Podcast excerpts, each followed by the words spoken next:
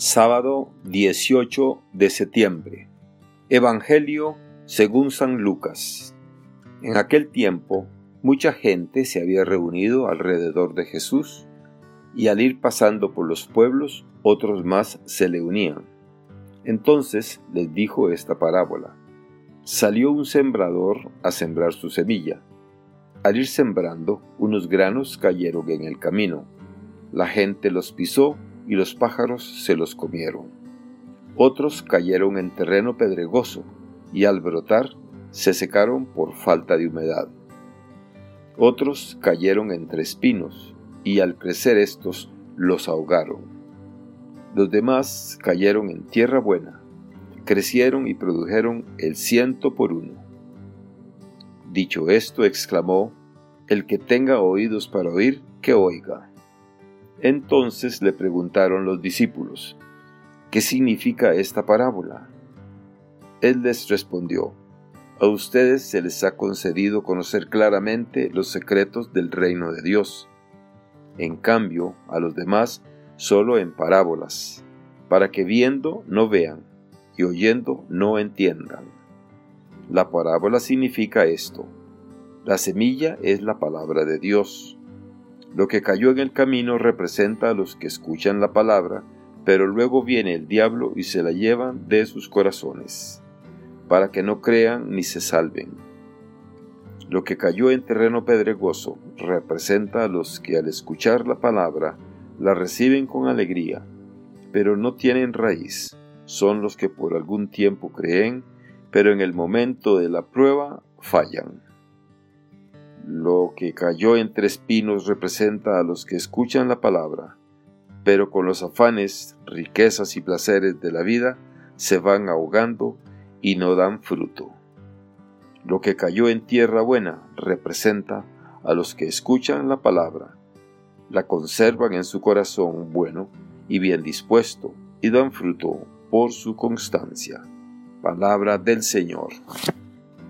Gloria a ti, Señor Jesús. Reflexión.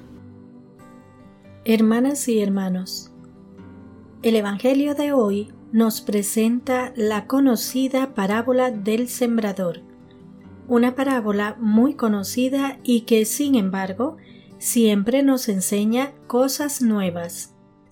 Jesús es un gran maestro, sabe usar las cosas conocidas y visibles de la vida para explicar las invisibles y desconocidas del reino de Dios. Para llegar a hacer esto con tanta soltura y sencillez, se requiere no vivir distraídos en la vida. Hay que estar dentro de las cosas de la vida y dentro de las cosas de Dios. Este es un desafío para nosotros los cristianos de hoy, en medio de tanta dispersión y superficialidad que nos presenta la sociedad en que vivimos. El sembrador de la parábola cree en las posibilidades de todo tipo de tierra, no desecha ninguna, esparce la semilla con generosidad y confía en que la fuerza de la simiente se abrirá camino de crecimiento. Eso es exactamente lo que hace Dios con la humanidad. Su palabra es enviada a todo tipo de personas. Dios no hace distinción. Es generoso y tiene confianza en la eficacia de su palabra. Las formas del sembrador nos recuerdan al Papa Francisco ahora y al mismo Jesús entonces. Sembrar no es tirar la semilla, demasiado valiosa para tirarla sin más. Sembrar es lo que hacía Jesús con todas las personas que se encontraba por los caminos de Galilea.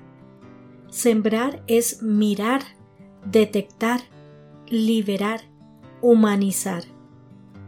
Sembrar es lo que hace el Papa Francisco en sus encuentros con las personas.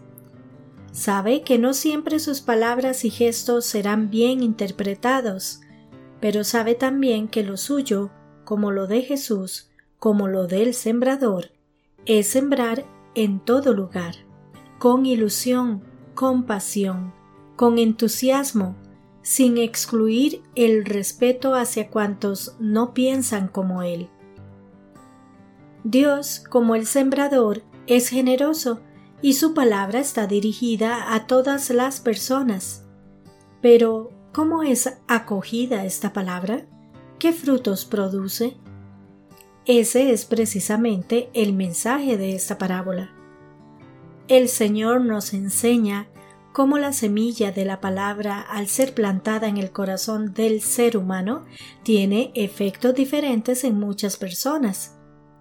Lo más relevante en esta parábola es cómo se enfatiza más en los cuatro tipos de terrenos. Cada terreno simboliza el corazón del ser humano, en quien fue sembrada la palabra. Efectivamente, con los tipos de terreno que puede encontrarse la semilla al caer, Jesús resume los tipos de personas que existen.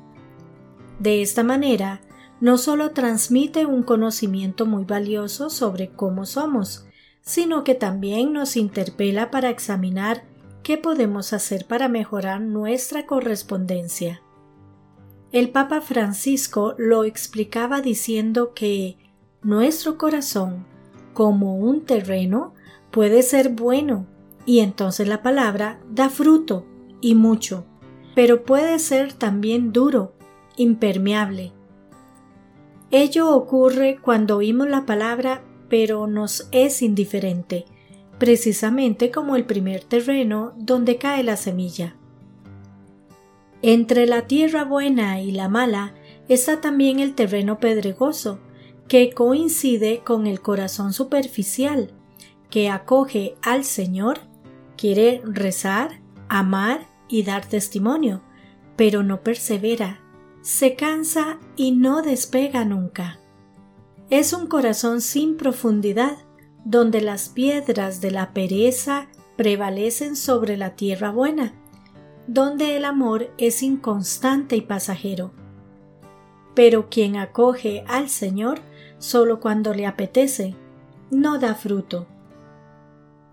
Por último, está lo que cae entre zarzas, que son los vicios que se pelean con Dios, que asfixian su presencia, sobre todo los ídolos de la riqueza mundana, el vivir ávidamente para sí mismos, por el tener y por el poder.